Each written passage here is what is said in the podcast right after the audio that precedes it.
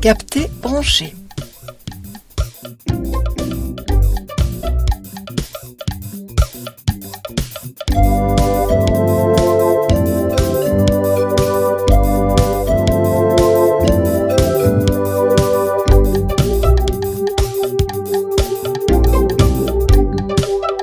Fanny Padoan.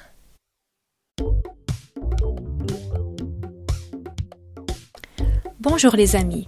Ce mois-ci, nous allons voir du pays avec le roman d'aventure historique de Timothée de Fombelle, Alma, le vent se lève. C'est parti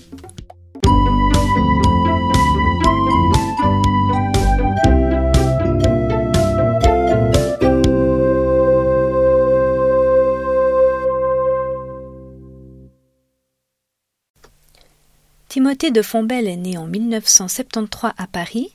C'est un auteur de pièces de théâtre et de romans pour la jeunesse. Son œuvre est traduite dans le monde entier et reçoit de nombreux prix littéraires. En 2020, il publie Alma, le vent se lève, un roman d'aventure qui se déroule en 1786.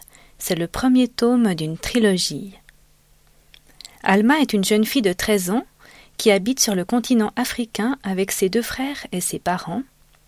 Sa famille parle plusieurs dialectes, dont le Fanti, qui est une des langues parlées au Ghana.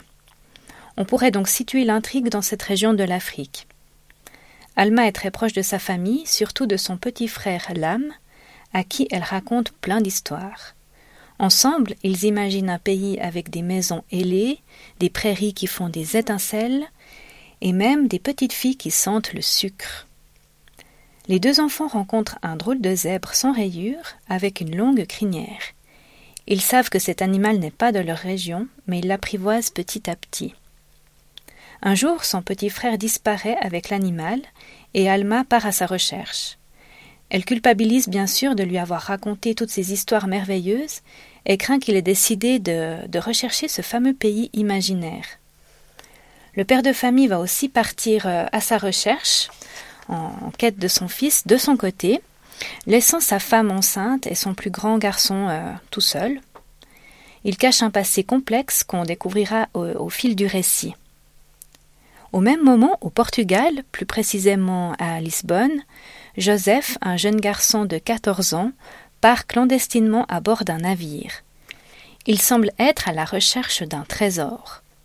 Ce bateau est malheureusement un bateau de traite qui, lors de ses voyages, transporte en plus de marchandises des êtres humains rendus à l'esclavage. Le bateau file donc vers le continent africain. Durant le voyage, Joseph est malin et téméraire. Il s'intègre facilement et s'adapte aux conditions difficiles de la navigation. Il apprivoise le capitaine et sait exactement quel comportement adopter pour se faire accepter. On sent qu'il a une idée derrière la tête. Mais le capitaine est redoutable et pas né de la dernière pluie. Joseph découvre alors le sombre monde des trafics en tout genre, mais surtout celui des êtres humains qu'on achète, qu'on exploite et qu'on déshumanise. Il se rend compte que le navire est une véritable prison flottante. Le destin d'Alma et celui de Joseph vont immanquablement se croiser. Cette œuvre présente deux jeunes gens qui partent à l'aventure pour des raisons tout à fait différentes, certes, mais qui affrontent tous deux des dangers et sont tous deux dotés d'une intelligence et d'une débrouillardise remarquables. Ce livre parle de l'esclavage, de l'exil, du déracinement. Il fait mémoire dans un récit dense et léger à la fois. Les jeunes héros ont une grande force vitale et nous offrent une épopée incandescente et vibrante. À lire à partir de 12-13 ans, vous pouvez télécharger ce livre avec le numéro BSR 70 378. Je vous souhaite une belle découverte.